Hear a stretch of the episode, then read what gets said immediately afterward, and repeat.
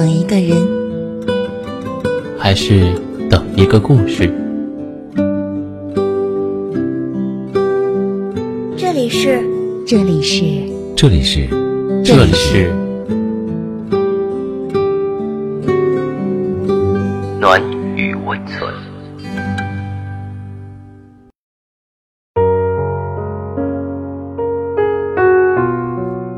嗨，大家晚上好。我是北乐潇潇，今天要为你分享的文章是来自季京的《他爱不爱你，旅行一次就知道了》。他坐在家里看电视，突然收到了一份快递，快递里有两张机票，有一张写了他的名字。从他为人妻到现在，这是他第一次出门旅行。他喜出望外，更加觉得婚姻的不易。从出门开始，就会有一个永远在前头买单、拖着行李的人，不管是在外还是在内，他都是被指挥、被安排，像一个白痴一样，永远都是在跟着走。即使是在玩手机，另一只手里却有他牵着保护着。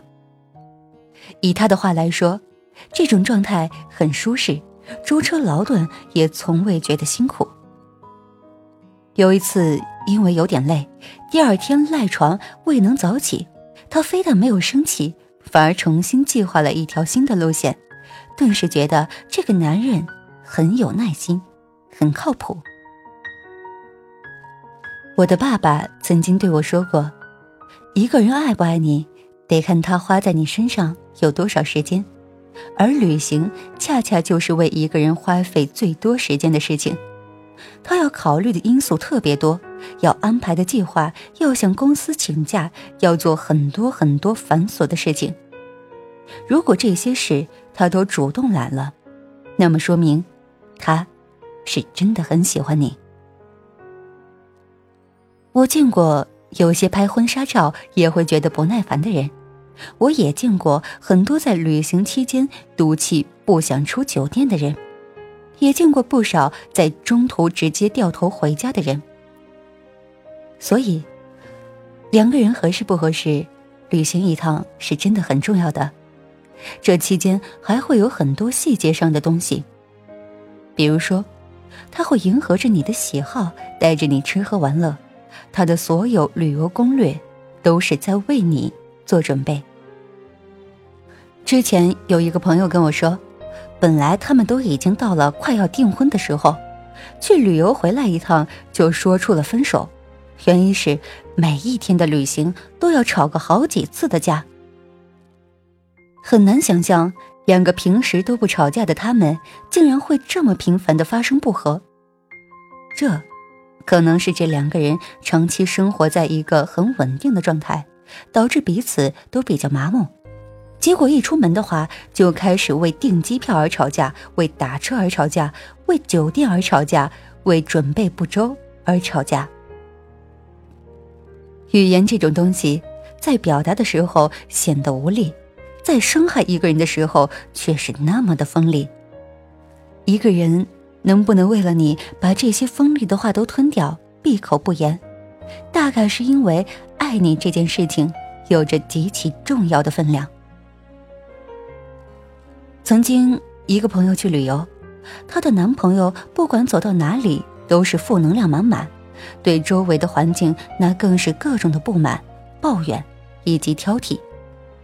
而最重要的是，他的所有习惯都成为他的不理解。跑到景区门口又不进去，三番四次的求能不能收掉脾气，才勉强同意进景区。结果这个吃不惯，那个不喜欢。朋友说：“那么索性回酒店的。”结果来了一句：“谁愿意回去住那破酒店呢？”当时朋友是挺尴尬的。方圆十里那个酒店已经算是很好的了，三更半夜连车都打不到的地方，简直就是为难人。后来旅行回来，朋友说了一句：“看来我们是真的不合适，要不……”我们分手吧。本以为他能因此而知道自己做错了什么，还能有挽回的机会，结果男朋友只是拿了自己的行李箱，径直走去，完全不顾虑后面还穿着高跟鞋的他。那个时候回来，他只是默默的发了一条朋友圈：“一个人爱不爱你，旅行回来就知道了。”我评论回道：“是啊。”出去旅行，你才会知道，有的人会嫌你走得慢，会嫌你浪费钱，会嫌你上厕所慢，会嫌弃你太多太多的东西，等等等等。有人说，如果你们去了一趟旅行之后，看破了对方，还没有对对方产生厌恶感，那说明你们真的挺合适的。也有人说过，爱情。不如落实到穿衣、吃饭、睡觉、数钱这些实实在在的生活中去，是不会长久的。有些人本想借旅行催生爱情，却没有想到最后分道扬镳，各奔东西。有些人本想借旅行好好告别，却没有想到最后越爱越深，白头偕老。就好比原来关系特别好的朋友出去一趟回家，就打算老死不相往来。旅行中，任何鸡毛蒜皮都是导致感情变质的开端。他们能看出你们两个人的融合度，愿意为对方降低到一个什么样的底线。就像有些人吃惯了山珍海味，却有一天为了他想要尝试一下大排档。这些改变，都是弥足珍贵的。好了，到了这里，我们本期的节目也就接近尾声了。喜欢我们节目的听众，可以点击节目下方的订阅，关注我们的微信公众号“深夜众生响”，转发到朋友圈，让更多的人认识我们。晚安，我们明晚再见。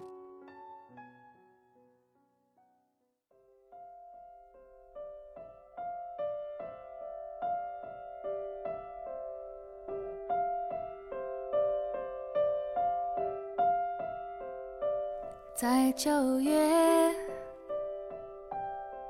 潮湿的车厢，你看着车窗，窗外它水管在开花，椅子在异乡，树叶有翅膀，上海的街道。雪山在边上，你靠着车窗，我心脏旁，我们去哪。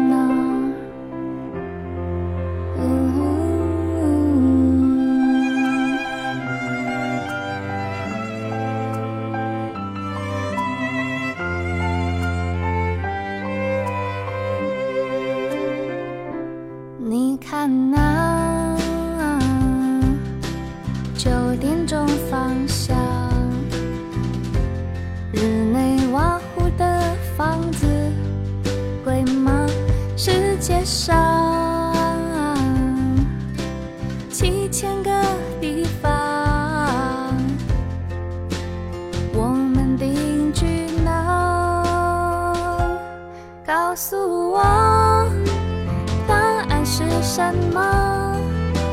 你喜欢去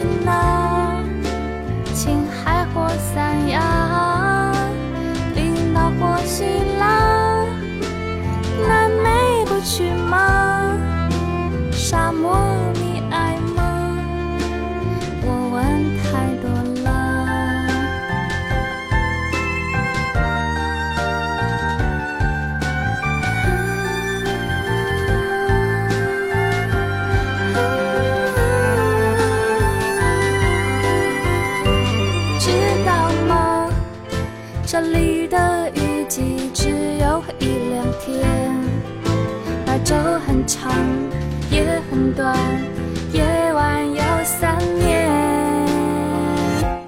知道吗？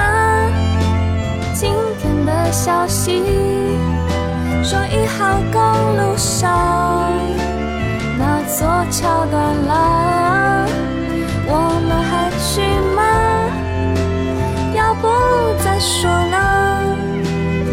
手。